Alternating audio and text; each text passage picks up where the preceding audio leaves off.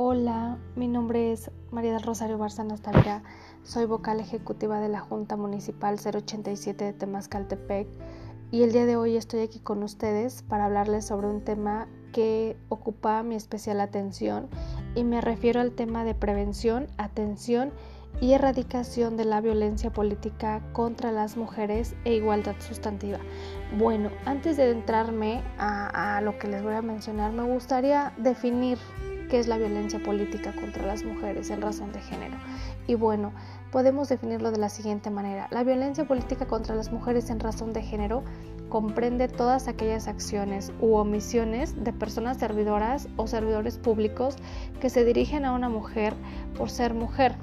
tienen un impacto diferenciado en ellas o les afectan desproporcionadamente con el objeto o resultado de menoscabar o anular sus derechos político-electorales, incluyendo el ejercicio del cargo.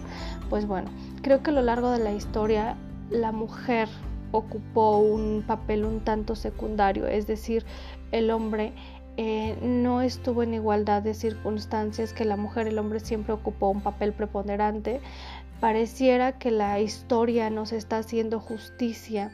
de, de momento y lo voy a decir por, por, eh, por, esta cuestión que me llama demasiado la atención y me refiero a que en la Edad Media, incluso mucho antes de la Edad Media, la mujer podía ser visualizada o comparada con un objeto, es decir, se le trataba mal. Incluso cuando el esposo fallecía, a la mujer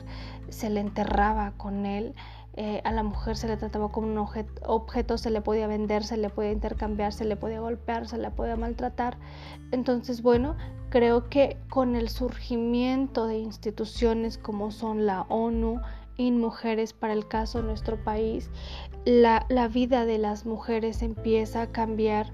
eh, lo vemos incluso con las últimas reformas en materia electoral, en donde ahora la mujer puede ocupar un puesto público, en donde ahora la mujer puede incluso eh, estar en comparación con los hombres, es decir, que, que hay una equidad de género y me refiero a que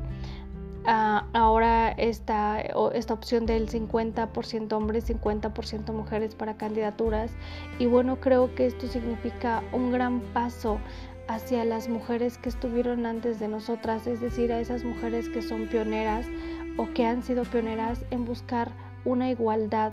para hombres y mujeres. Entonces creo definitivamente que queda mucho trabajo por hacer. Sin embargo, las mujeres que nos han antecedido nos han dejado un gran avance. Entonces creo que es a nosotros, a las nuevas generaciones, a las que les corresponde continuar con este trabajo para que las mujeres tengan de verdad esa igualdad que tanto hemos buscado. Muchísimas gracias.